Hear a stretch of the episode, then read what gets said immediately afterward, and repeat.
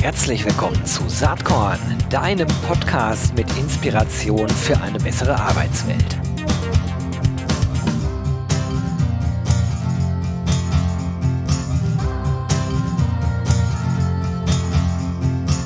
Hallo und herzlich willkommen zum Saatkorn Podcast. Ich habe heute ein Thema drauf, was in letzter Zeit ab und zu schon mal hier Thema war.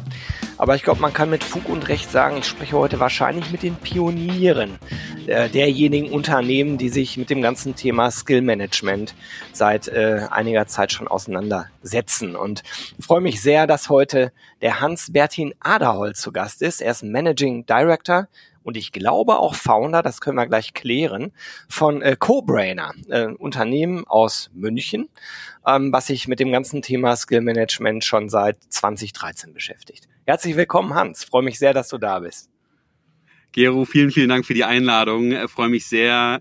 Ähm, bin echt gespannt, auch deine Perspektive zu hören und, und freue mich sehr, ein bisschen was über Corporate zu erzählen. Ja, sehr cool. Ich freue mich auch. Ähm, ihr wart äh, schon vor einiger Zeit mal, also zwei, drei Jahre her, zwei Jahre her, äh, in der Saatkorn HR Startup Serie. Wenn man es mal ernst nimmt, ihr seid ja eigentlich gar kein Startup mehr. Ihr seid ja mindestens ein Scale-Up oder auch vielleicht sogar ein Grown-Up. Zehn Jahre. Herzlichen Glückwunsch. Aber erzähl doch mal, wie es damals zur Gründung von CoBrainer gekommen ist. Ja klar, super gern. Ähm, und ähm, das ist auch so eine Geschichte, ähm, auf die ich ein Stück weit stolz bin. Ähm, äh, und zwar, ja, also mein, mein, mein Lebenslauf ist so ein bisschen äh, crazy. Ich, ich bin in München geboren, aber nie aufgewachsen. Die erste Hälfte meines Lebens in Ostkü Ostküste USA. Ich habe eine Zeit lang in China verbracht äh, und bin dann, äh, also bin nach Deutschland zurück und ähm, habe hier auch studiert in, in München, an der TU München und habe Architektur studiert.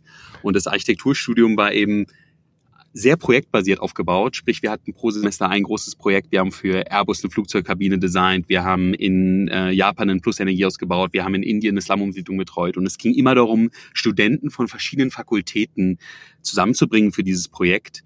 Und äh, ja, das Schwierigste war immer, wie starte ich mein Projekt? Wen brauche ich überhaupt für, für mein Projekt? Welche Skills brauche ich? An welche Fakultäten muss ich ran? Und ähm, ein Kollege und ich haben uns überlegt, können wir nicht ein System bauen, das von sämtlichen Projektdokumentationen Damals gab es das, das Uni-Wiki Moodle, nannte sich das. Das war äh, eine ganz, ganz schreckliche Oberfläche, wo man halt immer seine Projekte dokumentieren musste. Und deswegen haben tausende Studenten da Projektdokumentation hinterlegt. Und gesagt, kann man nicht ein System bauen, das von diesen ganzen Projektdokumentationen lernt, daraus die Skills abstrahiert und dem ich dann mein neues Projekt beschreiben kann und das System sagt mir dann, welche Skills brauche ich für das Projekt und welcher Student an welcher Fakultät hat diese Skills. Und wir haben dieses System gebaut und äh, äh das war de facto ein eine Plattform äh, für Studentenprojekte, wo sich Studenten fakultätsübergreifend vernetzt haben. Und das war 2012, also wirklich wow. Ewigkeiten her. und ähm, und dieses, diese Idee, die, die, die lief, die lief gut an an der, an, an, an der TU München. Dann haben wir so eine kleine Roadshow gemacht, TU Wien, TU Berlin und ähm, sind dann ähm, wirklich durch viele Zufälle am, äh, am, am MIT in Boston gelandet, äh, beim Head of Entrepreneurship, Bill Olette, der, der aber sagte, hier, diese, diese Idee gefällt mir gar nicht, weil ähm, weil wenn meine Studenten jetzt auf diese Plattform gehen, dann werden sie auf Projekte auf der ganzen Welt gestafft und ähm, verlassen das MIT. Äh, äh, das heißt, da sind wir so ein bisschen an eine, an eine Wand gestoßen. Aber eben. Das ist ja auch eine genau interessante Denke, ne? Sorry, wenn ich da das ist, Das war eine ganz spannende Denke, ja. Also, das, das, erinnert mich, wenn man das jetzt überträgt, äh, wir kommen gleich zu deinem Thema zurück, das erinnert mich an Führungskräfte, die Leute nicht gehen lassen wollen, äh, die aber wirklich gut sind. Und diese Leute werden natürlich am Ende trotzdem gehen. Also das ist ja irre, äh, das so zu machen. Ja, genau. Das ist, äh, ähm, äh, habe ich, hab ich auch mal in einem Podcast mit Insa Klasing drüber gesprochen. Äh, gehen lassen und geschehen lassen. Ja. Äh, ganz genau. Du, du, du kannst die Leute, du musst die Leute auch ziehen lassen und äh, je offener du damit umgehst, desto eher bleiben sie bei dir, so paradox es klingt. Äh, und, und, da kann man und, äh, übrigens aus, der, aus dem Beziehungs- und Privatleben viele Dinge übertragen, aber das wollen wir jetzt hier nicht vertiefen. Agree, agree. ähm, genau, nee, und, und da war eben eine Zufallsbegegnung, weil da war ein Manager von einem großen deutschen Unternehmen, nämlich von Henkel, war in dem gleichen Meeting und wollte diesen MIT-Professor treffen und sagte dann plötzlich, hey, genau das, was ihr für die Uni da baut, genau so wollen wir als Unternehmen agieren. Wir wollen mehr projektbasiert arbeiten, wir wollen cross-funktional staffen, wir wollen schnell abteilungsübergreifende Projektteams zusammenbringen, äh, um Innovation, um neue Prozesse äh, äh, äh aufzusetzen setzen. Und diese Projektteams sollen aber auch schnell wieder auseinandergehen können und immer wieder neu kombiniert werden können. Und dazu brauchen wir eine Skill Engine. Könnt ihr die nicht für uns bauen? Und das war 2013. Und auf der Basis, auf dieser Anfrage, haben wir das Unternehmen gegründet und gesagt, okay, das, äh, wir, wir versuchen jetzt aus dieser Uni-Plattform eine Enterprise-Plattform zu bauen. Und dann ähm, äh, und, und so ging die Reise los. Das war äh, der 17. Oktober 2013, also bald haben wir Zehnjähriges, was für mich total verrückt ist, wie eine Zeitmaschine. Das, das ähm, kann ich mir vorstellen. Ja. Aber, aber ihr, wart, ihr wart, ohne es selber zu wissen, glaube ich, Vorreiter einer Geschichte, die jetzt äh, inzwischen in, in den Mainstream schwappt. Das hat, glaube ich, sehr lang gedauert, oder? Wie hat sich das für Total. dich angefühlt? Du, das hat sich ehrlich gesagt für mich gar nicht so lang angefühlt. Einerseits natürlich, weil diese Unternehmerreise wirklich wie eine Zeitmaschine ist. Die Zeit mhm. vergeht so schnell. Ähm, ich, ich bin jetzt vor zwei Jahren das erste Mal Vater geworden und dieses Gefühl, dass, dass, dass die Zeit so schnell geht, wenn Kinder da sind, das hatte ich gar nicht, weil ich hab, also ich kannte das schon durch die durch das Unternehmertum. Nein, aber für mich fühlte es sich auch nicht so schnell an, weil wir natürlich total grün hinter den Ohren waren. Wir waren Studenten, die überhaupt keine Ahnung von HR hatten. Mhm. Und das heißt, wir haben, wir haben tatsächlich, ich sage jetzt mal mehr oder weniger unbewusst uns zunächst entschieden, gar nicht ein Startup zu, äh, zu gründen, sondern eher einen Beratungsansatz zu fahren. Nämlich zu sagen, wir haben diese Skill-Technologie, wir haben diese, diesen Skill-Graph, diese Skill-Engine im Hintergrund aber wir haben kein Produkt, sondern wir fragen einfach mal im Markt rein, braucht ihr irgendwas mit Skills? Mhm. Ne? Und wir bauen das für euch. Und das haben wir sechs Jahre lang gemacht. Das heißt, wir haben als Studenten sechs Jahre lang uns wirklich haarklein in diesen HR-Markt und in dieses Thema Skills reingefuchst von ganz vielen verschiedenen Perspektiven. Von Henkel, von der Deutschen Bank, von Böhringer Ingelheim, von Karl Zeiss. Ganz viele verschiedene große Unternehmen haben äh, uns Skill-Use-Cases gegeben. Wir durften dran arbeiten und wir durften da eigentlich lernen. und, ähm, und gleichzeitig aber Beratungsprojekte machen. Das heißt, wir haben gelernt und wir haben äh, sozusagen das, was wir gerade gelernt haben, ad hoc dann sozusagen dem Kunden zur Verfügung gestellt. Und das war für uns natürlich ein tolles Modell. Und so sehr, dass wir dann wirklich 2019 gemerkt haben, okay, jetzt fühlen wir uns wirklich als Experten. Wir kennen die HR-IT-Landschaften, wir kennen die Datenschutzanforderungen, wir kennen die Jobarchitekturanforderungen, wir kennen die Betriebsratsanforderungen, wir kannten wirklich alle Aspekte über diese sechs Jahre, weil wir uns so reingefuchst haben. Ich habe wirklich, ich weiß nicht, also ich habe irgendwann mal aufgehört zu zählen, aber ich habe mindestens 50.000 Skill-Daten selber kuratiert, also selber Skill-Beschreibungen geschrieben, irgendwelche Skills definiert. Ich habe wirklich Skill-Architekturen gebaut, hoch und runter. Äh, und das hat uns dann eben 2019 dahin gebracht zu sagen, okay, jetzt können wir ein Produkt bauen. Und mhm. seit 2019, seit Ende 2019, Anfang 2020 sind wir, haben wir ein, also im, im Startup-Sprech Pivot hingelegt ja.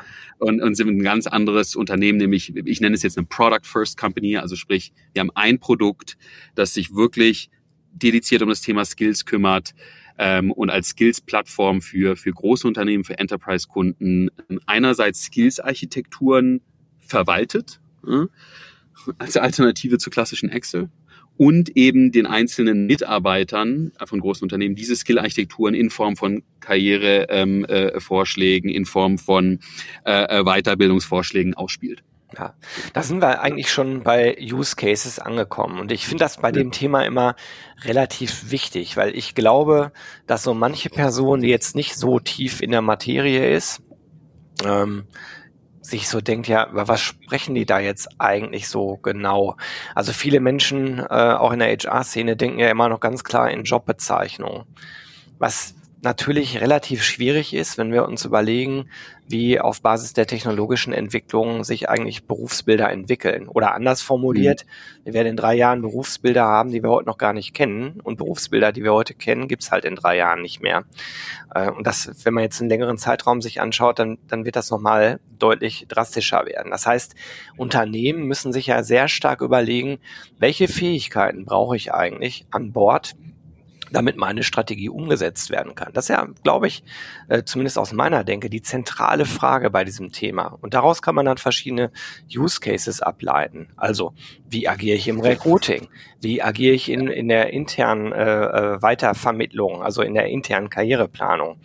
Ähm, äh, wie verändere ich meine Workforce? Stichwort Workforce Transformation. Das sind ja zentrale Fragestellungen, die alle damit zu tun haben.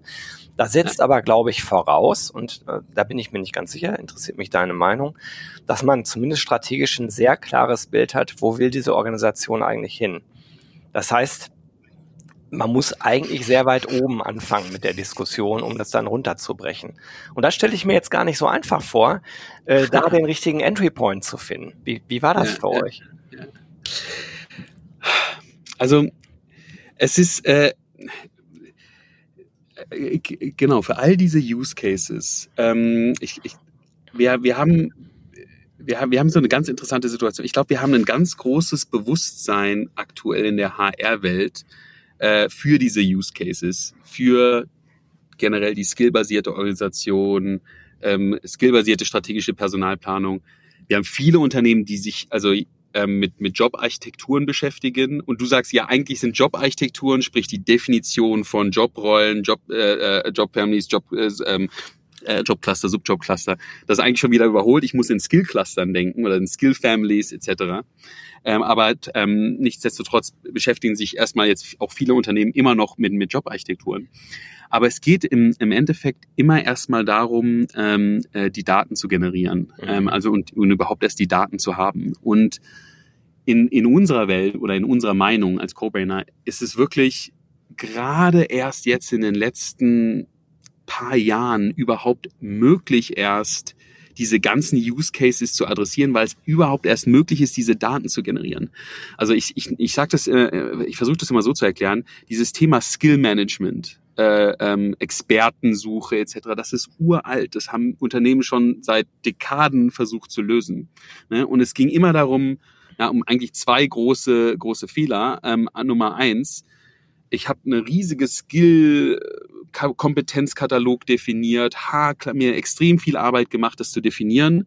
Und dann habe ich auch irgendwelche Prozesse implementiert, wo die Führungskraft dann noch Kompetenzen bestätigen muss, etc. Und am Ende hat es keiner benutzt, weil es viel zu aufwendig war, mhm. weil, weil keiner irgendwie die Skill, äh, den Kompetenzkatalog verstanden hat, die Führungskräfte haben es nicht bestätigt. Am Ende habe ich mir viel Arbeit gemacht und keiner meiner Mitarbeitenden hat diesen Kompetenzkatalog benutzt. Die andere Sache war, ja, ich habe ich hab das erkannt, dass, dass ich, dass ich nicht so spezifisch sein darf und es nicht so kompliziert machen darf und habe also Jobrollen definiert und dann irgendwie den Mitarbeitern äh, Kompetenzen über die Jobrollen zugewiesen. Und dann habe ich gemerkt, dass das alles so generisch war, dass, mhm. dass ich überhaupt keinen Eindruck habe, was ist das Ist-Profil des einzelnen Mitarbeiters, weil ich irgendwie hunderte Mitarbeiter hatten, die habe, die, die das gleiche Kompetenzprofil hatten und am Ende auch wieder nichts damit anfangen konnte.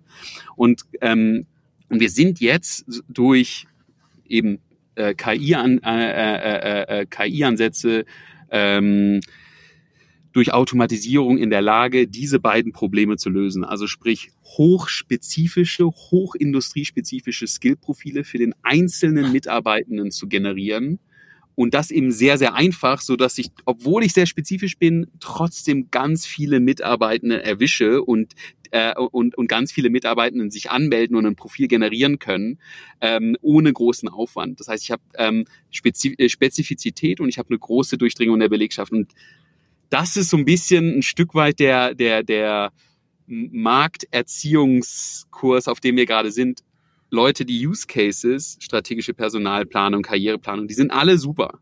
Aber ihr braucht erstmal die Daten. Ne? Und ihr braucht die Daten von, ich, im Automotive-Kontext, die, die Näherin, die den Sitz näht, bis hin zum Controller, bis hin zum Koch in der Kantine. Alle müssen diese Skills-Plattform nutzen und ihr müsst es so bauen, dass ihr von allen die Skills-Daten bekommt. Und das ist, das ist das, womit wir uns beschäftigen, dass wir es von der Näherin bis zum Koch, bis zum Controller, bis zur Führungskraft ähm, äh, schaffen, ein sehr detailliertes Skillprofil sehr schnell, also in unter einer Sekunde zu bauen und auf der Basis dann diese ganzen Use Cases zu ermöglichen. Was? Und das ist, glaube ich, der, der, der, der, die, die große Komplikation. Also ganz kurz noch, ähm, die Ist-Profile erstmal zu bauen und dann gleichzeitig natürlich für diese ganzen, wie du sagst, diese Rollen, die Jobrollen, da ändern sich die Skillbedarfe kontinuierlich. Ne? Auch da muss man äh, sich die Mühe machen, die einzelnen Skills, das sind wirklich einzelne technische Frameworks, Proto irgendwelche elektronischen Kommunikationsprotokolle, die dann für eine Jobrolle relevant sind von einem Ingenieur, die immer wieder geupdatet werden müssen. Und diese haarkleinen Skills immer wieder zu sammeln und zu updaten, das ist, womit wir uns beschäftigen. Genau, das ist nämlich der, der andere Aspekt, der da drin steht. Also einerseits Skills sammeln, andererseits äh, dann sicherstellen, wenn ich einmal äh, den Ist-Status ermittelt habe, der ist ja nächste Woche schon nicht mehr der Ist-Status bei einem großen Enterprise. Das heißt, ich muss es ja aktuell halten. Aber lass uns mal kurz bei dem ersten Schritt nochmal bleiben, weil ich das so spannend finde. Wie generiert ihr diese Daten? Wo kriegt ihr die her? Äh, müssen die Mitarbeiter das selbst ausfüllen? Äh, ist es eine Mischung aus, Mitarbeiter muss was machen, Unternehmen hat Daten, die werden zugeführt aus dem Agile-Informationssystem etc. pp. Ihr habt ja ganz viele Integrationen, sieht man auch auf eurer ja, Website, genau. die werde ich natürlich in den Shownotes verlinken.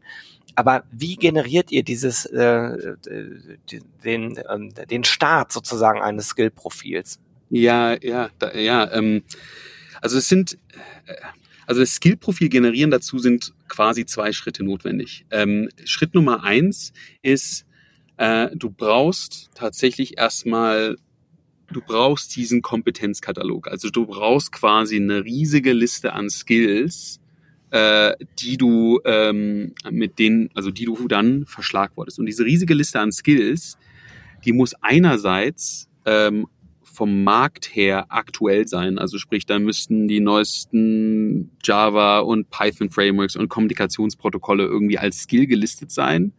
Aber die müssen eben auch, also die müssen industriespezifisch sein, mhm. aber die müssen eben auch die Unternehmenssprache sprechen. Das heißt, was wir machen ist, wir, wenn wir mit dem Unternehmen zusammenarbeiten, wir kommen, gehen rein und wir bauen erstmal sozusagen ein, ein Unternehmens- und industriespezifischen Skill-Katalog und wir nennen das Skill-Graph, weil es de facto eine Landkarte an Skills und Skill-Beziehungen ist.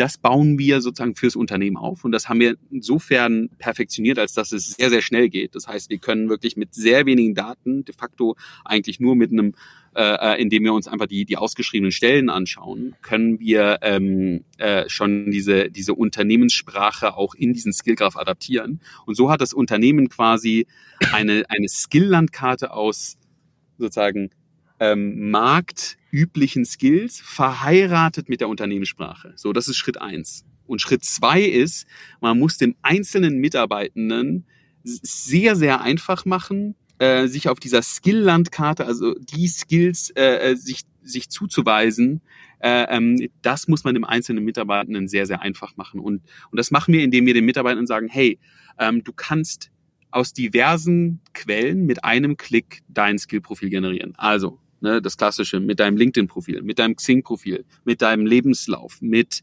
ähm, der äh, deiner Work-History aus deinem HR-System. Das heißt, wir bauen, wir haben ja eine Schnittstelle, dann zieht sich in der Sekunde die Work-History, wird analysiert und sofort wird das Skill-Profil gebaut. Oder einfach nur unter Angabe deiner deines Abteilungstitels. Das heißt, wir brauchen äh, wir brauchen eigentlich fast keine Daten. Wir können auch einfach auch nur sagen, ich bin Näherin bei Audi und dann können wir auf der Basis ein Skillprofil generieren. Und so, und das verteilt sich unter den Mitarbeitern immer sehr, sehr, sehr, sehr gut.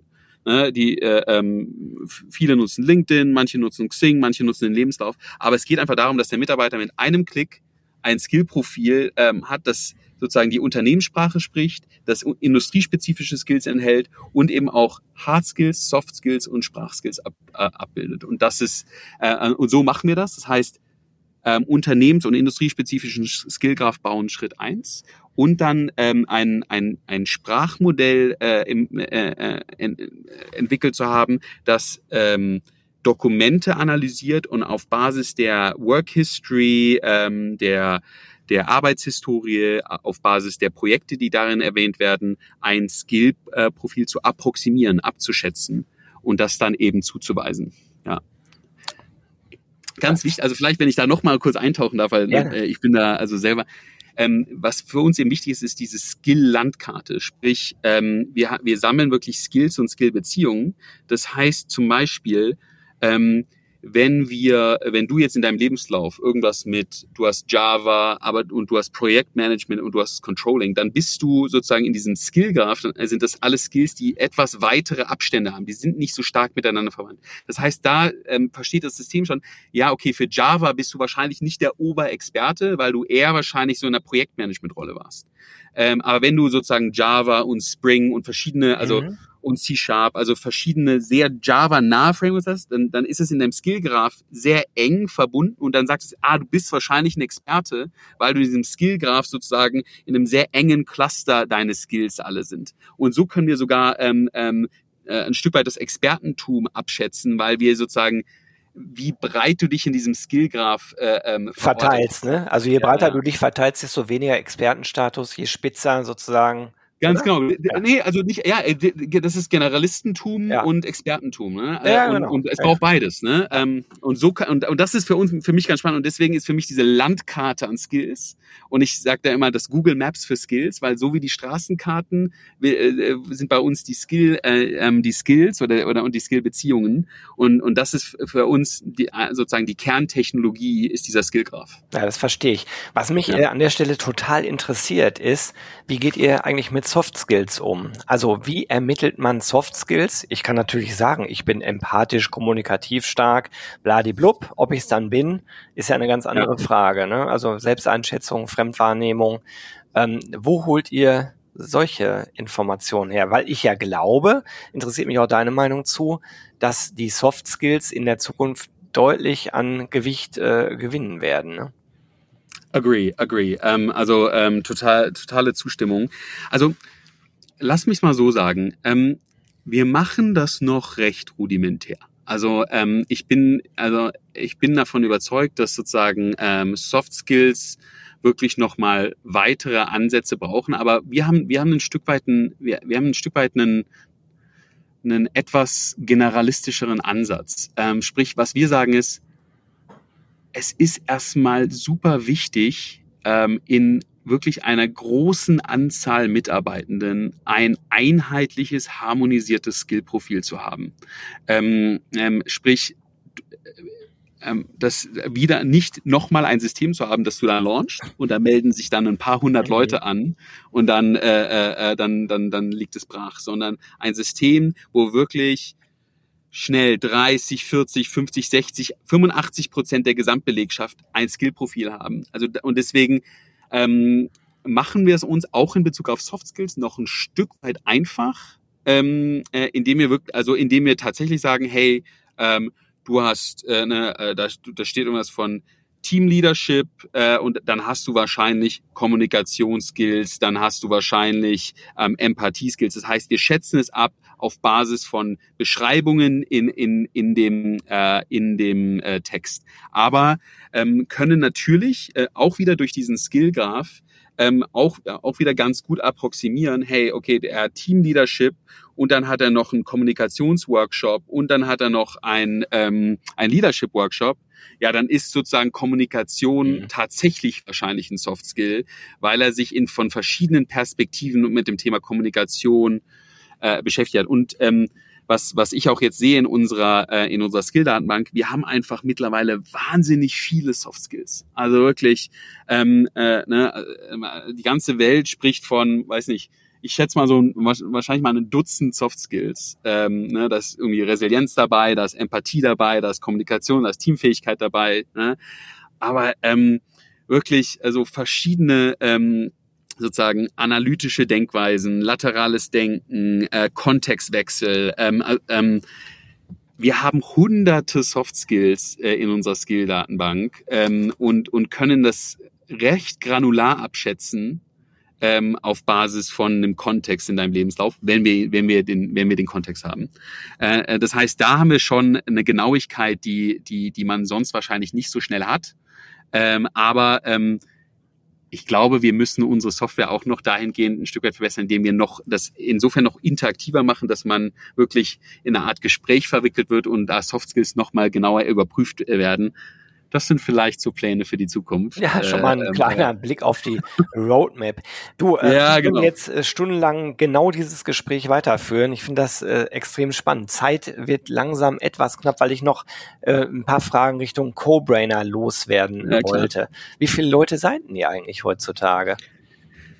Äh, wir sind äh, wir sind gerade knapp über 50, also wir sind gar, gar kein gar kein großes Team. Ähm, ähm, und ähm, meine Philosophie ist jetzt, ich will gar nicht irgendwie, äh, äh, ich will gar nicht linear wachsen. Also sprich, ich will jetzt gar nicht irgendwie äh, äh, ähm, dann äh, äh, zwangsweise jetzt äh, das, das Team vergrößern. Das ist für mich gar nicht so eine wichtige Metrik, sondern äh, was ich einfach bei uns im Team super, super cool finde, ist, ist einfach wirklich Leute, die sich gegenseitig pushen und motivieren und, und wirklich also hier, äh, hier agiert jeder für drei, sage ich mal. Also de facto sind wir 150. So. Ja, ich finde, äh, dass genau. eure Webseite das übrigens ganz gut wieder, äh, wiedergibt. Ja. Es sind ja viele Fotos cool. auch drauf und die, ja. die sehr sympathisch, aber auch dynamisch ja. rüberkommen.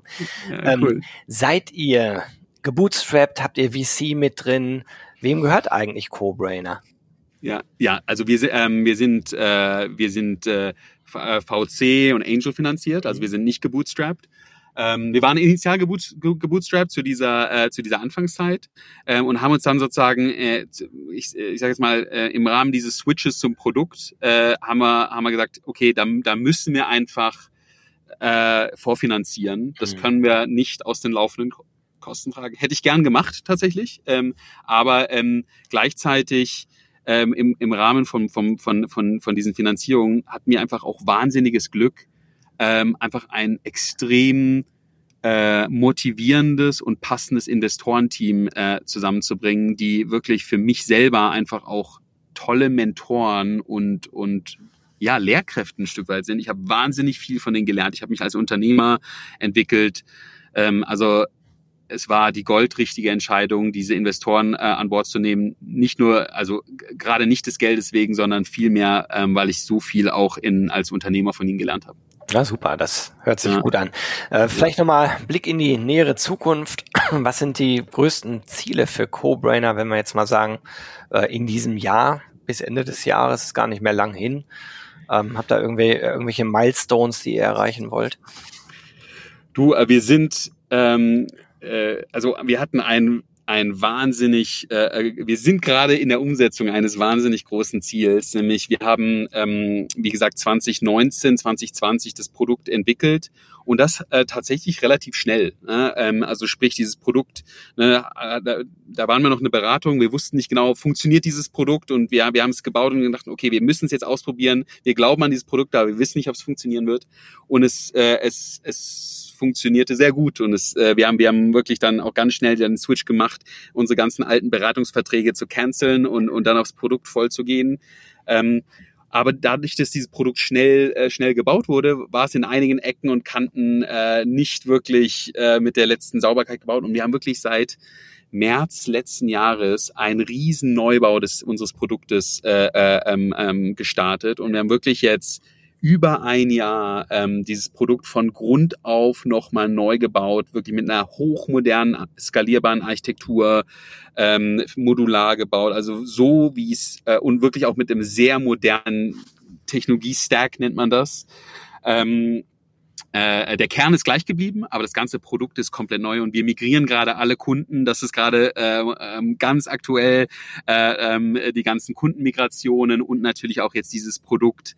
Äh, ähm, ich sage jetzt mal so äh, weiter weiter aufzubauen. Dieses, wir nennen es V2, also unsere Version 2 die jetzt gerade an den Start geht. Das war ein Riesenziel, ist es noch. Äh, und bis Jahresende da alle Kunden zu migrieren und dieses Produkt auch entsprechend zu zelebrieren und zu vermarkten. Das tue ich jetzt so fast äh, auf diesem Wege. ähm, so ein bisschen unverschämt gegenüber äh, ähm, sozusagen unseren Sales- und Marketing-Kollegen, aber ähm, ähm, äh, genau, das ist momentan ein, ein ganz, ganz großes Ziel, an dem wir ganz ähm, so mit, ja, mit allen All Hands on Deck arbeiten. Dann drücke ich die Daumen, dass das ein ja, großer Erfolg wird, aber du wirkst ja, ja sehr zuversichtlich. Letzte ja, Frage cool. von mir, ähm, Stichwort Inspiration. Saatkorn hat ja den Claim Inspiration für eine bessere Arbeitswelt. Vielleicht gibt's irgendwas, was dich in letzter Zeit inspiriert hat, was du hier mit den ZuhörerInnen äh, teilen magst? Ja, ja, ähm, Also wir, für mich ist das äh, total wichtig, die, ähm, äh, das Inspirieren. Und wir haben bei Co-Brainer tatsächlich so ein Stück weit eine Institution draus gemacht und, und ich für mich selber. Ähm, und das ist tatsächlich gekommen durch einen einer unserer Investoren, der für mich ähm, äh, wirklich, und das ist vielleicht ein Teil der Inspiration, äh, ich sage immer, äh, man sollte sich als, als Mensch, finde ich, immer so eine Leuchtgestalt suchen. Also andere nennen es Mentor oder, oder, oder Leuchtturm, ich nenne es Leuchtgestalt, die, die einen selber ähm, versteht, aber auch inspiriert und äh, dabei hilft, weiterzukommen. Und, und das ist einer, einer unserer Investoren für mich ganz, ganz stark. Und der hat äh, äh wirklich mir das fast beigebracht, das Stichwort Going to the Mountains. Und das machen wir jetzt wirklich mit dem ganzen Team und ich für mich selber. Wir gehen regelmäßig wirklich physisch auf den Berg, ne, auf den Berg hochwandern, auf Hütten etc.